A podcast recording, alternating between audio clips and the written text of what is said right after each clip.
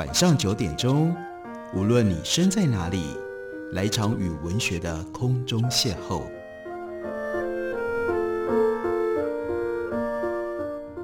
杨照谈书，邀您一同遨游文学世界，认识古今中外的经典之作。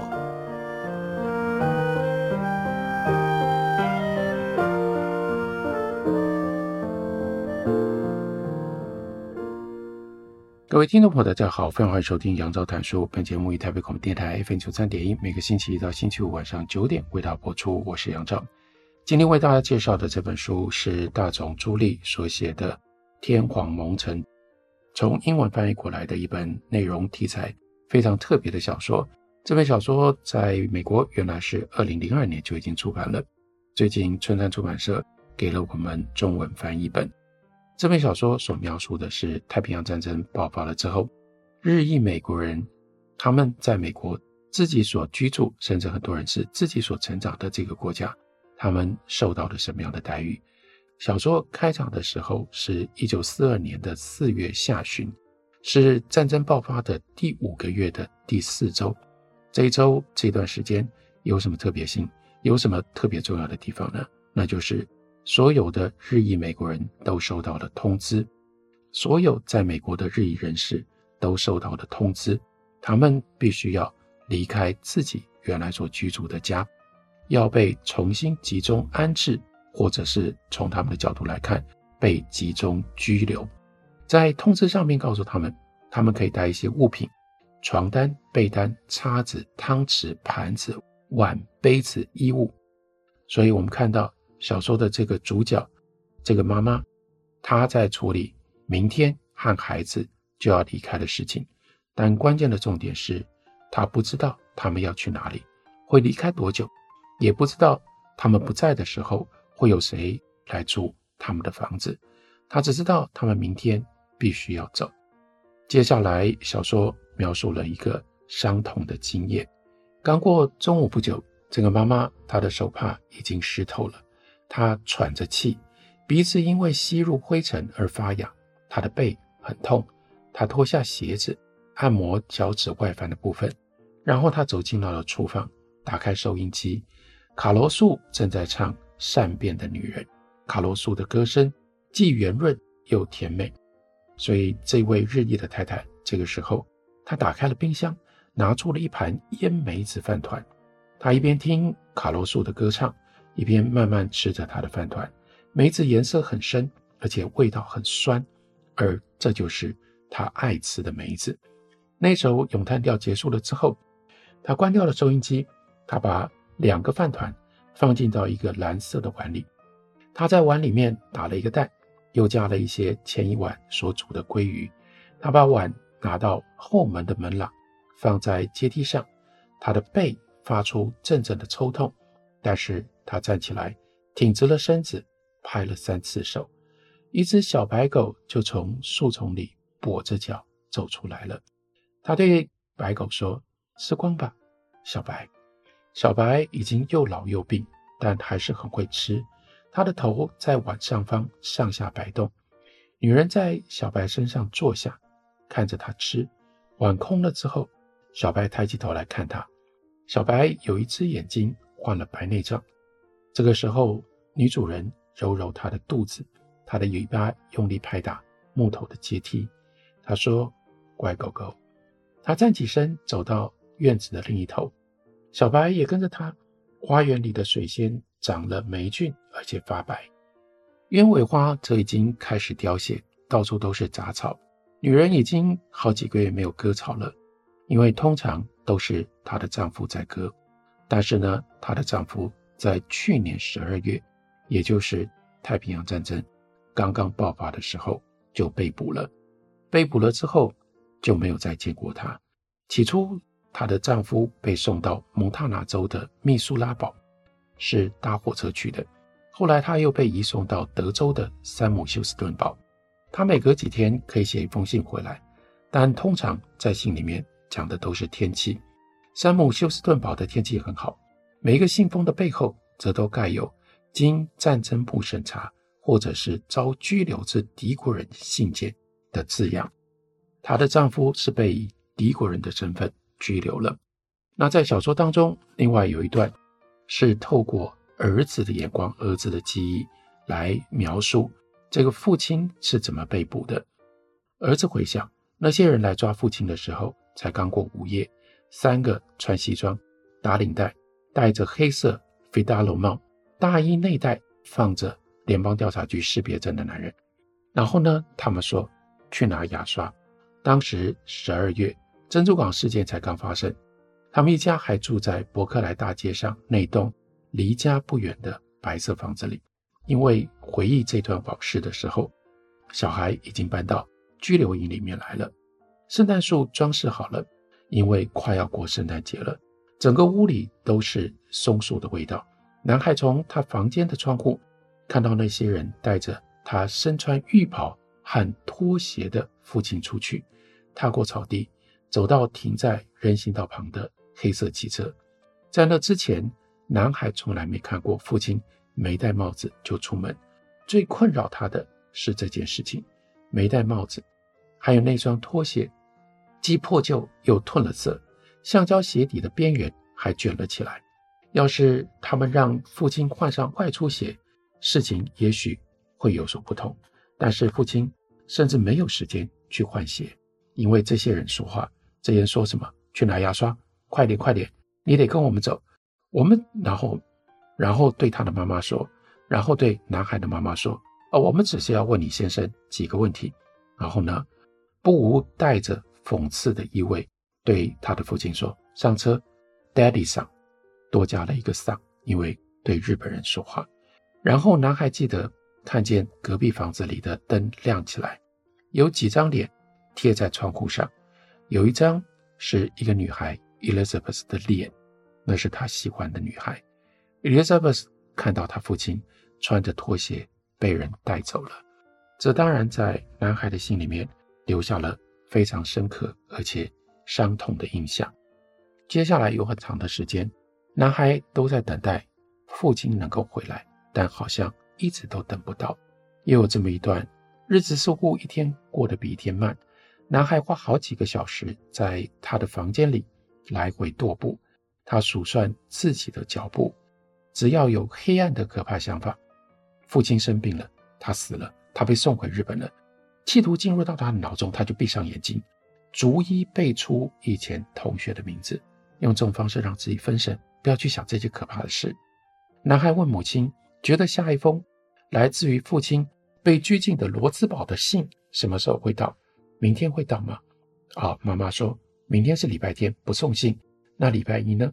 妈妈说：“我不指望这个。”所以小孩接下来会想：如果我不再咬指甲。而且我记得，在人家第一次交代我的时候，就把事情做好的话呢，如果我每天晚上睡前都祈祷呢，就算卷心菜沙拉碰到餐盘里的其他食物，我也都愿意通通吃光吗？妈妈对他的想法，妈妈鼓励他说：“那样也许会有用啊。”他对父亲的这些思念，又或者会是男孩某一天夜里，他躺在床上，听到敲门声，轻轻的一下。他会问谁？那那边说是我。男孩就打开门，看见他父亲穿着白色法兰绒浴袍站在外面，浑身都是伤。然后他父亲会说：“哦，从罗兹堡走过来很远啊。”然后他们会握手，说不定他们还会拥抱。他会问父亲说：“你有收到我的信吗？”父亲回答说：“当然有，我每一封都有看，我也收到你寄给我的那一片树叶了。”我一直都在想你，男孩也会说，我也都想着你。然后他会倒一杯水给他的父亲，他们会并肩坐在行军床上，窗外的月亮会显得又亮又圆，会有风在吹。他会把他的头靠在父亲的肩上，他会闻到了沙尘、汗水的味道，还有呢，缅甸刮胡膏的淡淡的气味，每一种都很好闻。接着他会从眼角余光当中。看到父亲的大脚趾从拖鞋的一个破洞上冒出来，他会说：“爸爸。”爸爸问他怎么了，他说：“你忘了穿外出服，你忘了穿你忘了穿外出鞋。即使是在想象当中，即使是在梦里面，当他，即使是在想象当中，即使是在梦里面，他都无法忘怀爸爸是穿着拖鞋出去被带走的。所以在他的想象，在他的梦里，父亲这个时候会低头看自己的双脚，然后讶异地摇摇头。他会说：“真实的，你瞧瞧这个样子。”然后他会耸耸肩，他会自在地倚在床上，他会拿出烟斗。另外有一盒火柴，他会露出笑容，然后说：“来吧，跟我说说我错过了什么，把一切都告诉我。”这是男孩的梦，是男孩的想象。到小说倒数第二章，他们终于等到父亲回来了。可是父亲回来那个情境，跟男孩的想象，跟男孩的梦非常的不一样。礼拜天黄昏将至的时候，我们父亲的火车进站。而这一章大塚朱里用了很特别的小说技法写，从头到尾都是用我们作为叙事的声音，而这个我们是把家里面的女孩姐姐和弟弟他们的 perspective 结合在一起，分不开来，到底是姐姐在说话，还是弟弟在说话？姐弟加在一起的那个我们的视角，我们的父亲火车进站，当时下着小雨。火车车窗上都是一条条的雨水和煤灰，我们只能看到玻璃窗里有黑暗的身影在移动。然后火车停了，一名弯腰驼背的矮小男子提着一个旧旧的行李箱走出最后一节车厢。他脸上有皱纹，他的西装褪色了，而且很破旧。他头上光秃秃的，他缓慢而小心地行走，还拄着一根拐杖。一根我们以前从未见过的拐杖。虽然我们等待这一刻，父亲回来的这一刻，已经等了四年多，但是我们终于在月台上看见站在我们前方的他的时候，却不知道该怎么想，该怎么做。这两个小孩，我们会怎么样迎接父亲？为什么等了四年多，回来的父亲会让他们不知道该怎么想，该怎么做呢？我们休息一会儿。后来告诉大家，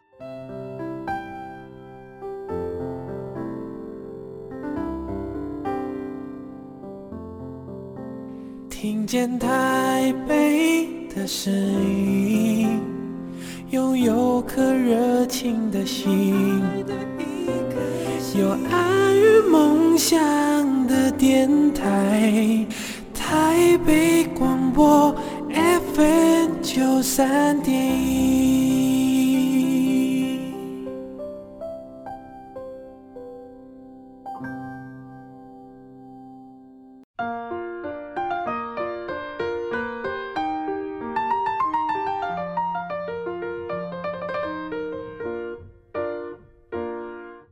感谢您继续收听杨照谈书。本节目以台北广播电台 FM 九三点一，每个星期一到星期五晚上九点，为大家播出到九点半。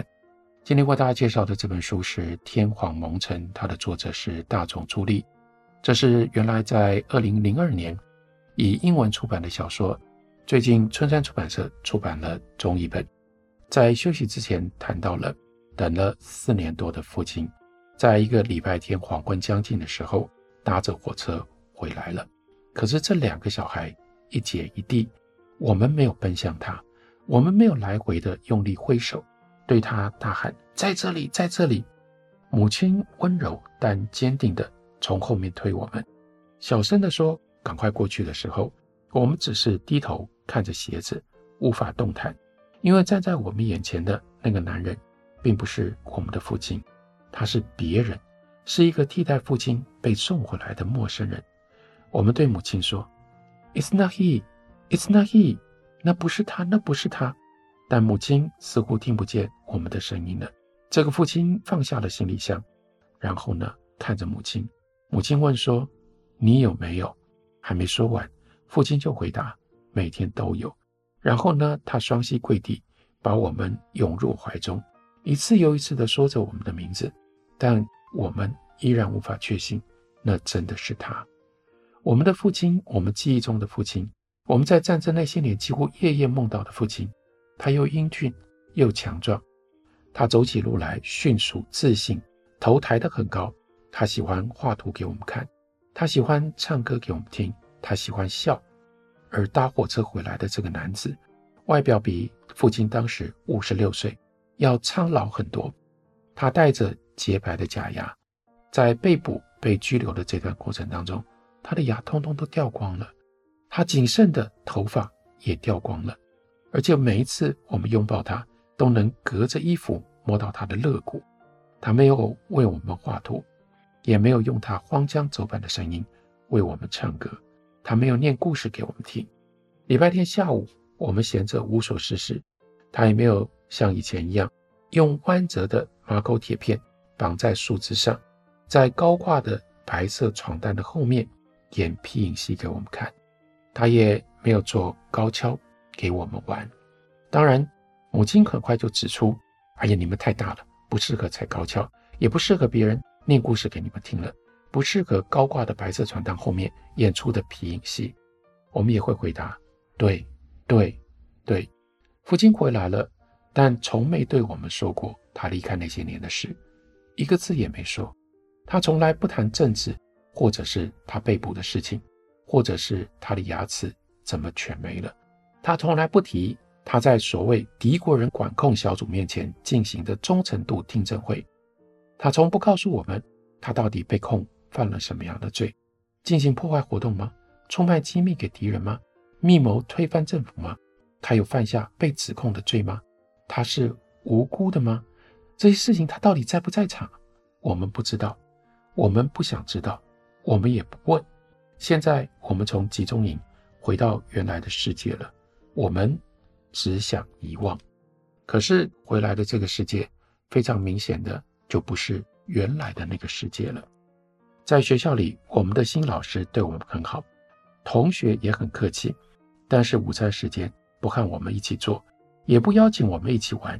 以前的朋友当中，没有一个人走过来对我们说 “Welcome back”，或者是说 “It's nice to see you”，似乎连我们是谁都不记得了。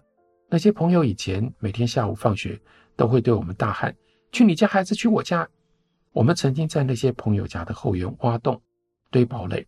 他们的母亲，那种在闪亮白色厨房里的高瘦女人，曾经邀请我们留下来吃晚餐，然后说：“哎，我会打电话跟你妈妈讲。”他们的父亲曾经在清朗的夜晚教我们看星星，跟我们说：“站好别动，往上看。”我们曾经在每一个冬季。和那些朋友去冰上世界滑冰，我们至今还记得他们的生日，谁是五月二十六，谁是十月三号，谁是六月二十九生日的。也许这个时候他们觉得丢脸，我们写过信给他们，Hello，How are you？我们这里天气很热，但是从头到尾只有一个人，Elizabeth。但 Elizabeth 现在又到哪里去了呢？他愿意花时间回信，或许他们会害怕。因为后来我们才知道，邮差先生曾经对他们说，写信给我们的人都有通敌罪，因为那些人轰炸珍珠港，他们被送走是活该的。也许他们根本没有料到我们会回来，所以老早就不去想我们的事了。前一天我们还在，隔一天我们在点名簿上的名字就被划掉了，我们的课桌和我们的置物柜被分配给别人，我们不见了。所以这个时候虽然回来了，但必须非常的低调，既存在又想尽办法让自己不要被看到，不声不响地进出走廊，眼睛一直盯着远方某一个幻想出来的小点。要是有人在我们的背后窃窃私语，确实有，我们就当作没听见；要是有其他学生不怀好意的大声呼喊我们，确实有，不是很常发生，但也不罕见，我们就当作没听见。上课的时候，我们坐在最后面，希望不要被注意到。而且呢，我们说话很小声，也不会举手。就算我们知道答案也一样。我们遵守规定，我们参加考试，我们写作文。这是他们回来的世界，非常非常的压抑。父亲每一天都穿同一条松垮的长裤，而且坚信有人在监视我们家。他不喜欢用电话。因为永远不知道有谁在偷听，也不喜欢到外面吃东西。他很少和别人说话，除非别人先开口，不然你干嘛自找麻烦？他对每一个人都很猜疑，报童挨家挨户的推销员，每天早上我们去学校途中经过的时候，会对我们挥手的小个子老太太。父亲警告我们说，那些人之中的任何一个都有可能是告密者。父亲说，他们就是讨厌我们，事情就是那样，千万别跟他们说任何没必要的事，绝对不要以为他们是你的朋友。父亲回来之后，对孩子绝口不提他到底在这四年半当中。发生了什么事？不过《天皇蒙尘》这一部小说最后结尾的一章，就是以这个父亲作为叙事者，从他的角度，这是他的发泄，并不是让我们知道在他身上发生了什么事，而是让我们可以感受到他的挫折以及他的愤怒。那些他回来的时候绝对没有办法跟女儿、跟女儿子说，绝对没有办法在家人面前所表现出来的。无力感以及无力感当中的愤怒，这一段他说，这一段显然是真实或者是想象当中他对着调查者所说出来的话。他说：“你听到的每件事情都是真的。你们的人把我抓走的那天晚上，我穿着浴袍和拖鞋，他们在局里问我问题，叫我从实招来。他们说那是个空荡荡的小房间，没有窗户，灯光很亮。他们把灯开着好几天。我还能告诉你什么？”我双脚发冷，我很累，我很渴，我很害怕，所以我做了不得做的事，我招了，好吧？我说，我承认，我撒谎，你们是对的，你们一直都是对的，是我，是我干的，都是我干的。我在你们的蓄水池里下毒，我对你们的食物喷杀虫剂，我把含有大量砒霜的豆子跟马铃薯送到市场去，我沿着你们的铁路放置柱状的炸弹，我对你们的油井纵火。我在你们港区的入口布下地雷，我暗中调查你们的机场，我暗中调查你们的海军造船厂，我暗中调查你的邻居，我暗中调查你。你六点钟起床，你喜欢吃培根蛋，你热爱棒球，你喝咖啡要加奶油，你最喜欢的颜色是蓝色。你不在的时候，我潜进到你家里去玷污你的妻子，而且你的妻子还叫我不要走。我摸了你的女儿，他们在睡梦中露出笑容。我闷死你的儿子，他没有挣扎。我偷走你最后一包砂糖，我大口喝你最好的白兰地，我敲起你家白色栅栏的钉子，卖给敌人熔掉去做成子弹。我把你们的防御工事图免费送给那个敌人。我告诉他们说，波音飞机组装厂在这里，炼油厂在那里，打叉的是制造伪装网的地方。我把你们主要沿海城市的空照图交给他，我用无线电把你们军舰的位置通报给他的潜水艇。我探出我家二楼窗户。用红色纸灯笼对他的飞行员打暗号，叫他们过来，过来，过来。我在灯火管制的时候，依然让灯亮着。我走到院子里，抛出几枚信号弹，以确保他知道要去哪里找你。我告诉他们说，把炸弹丢在这里，就是我现在站的地方。我把我的番茄田修剪出箭头的形状，引导他前往下一个目标。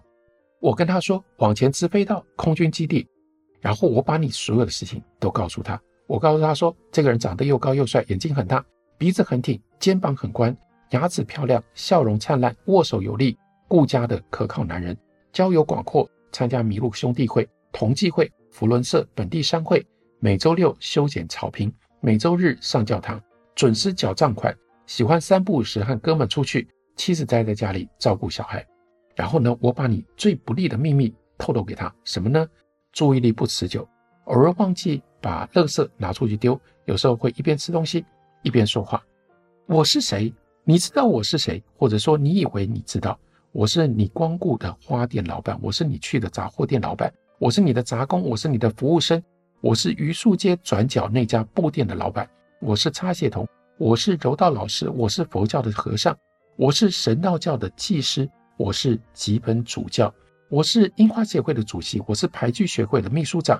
我是盆栽联谊会的正式会员，我是你口中的小日本，我是你口中的眯眯眼，我是你口中的调研仔，我是你口中的黄诺夫，我是你口中的亚洲佬，你根本没看见我，我们长得都一样，你到处都看见我，用这种方式，这是非常悲凉悲伤的发泄。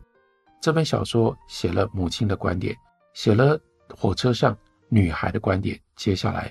男孩以及他们两个人加起来，我们的观点，最后结束在被当作敌国人逮捕拘禁，长达四年半，这个男人他再也没有办法对这个世界表达的最深切、最痛苦的愤怒。这本书是大众助理所写的长篇小说《天皇蒙尘》。感谢你的收听，下个礼拜同一时间我们再会。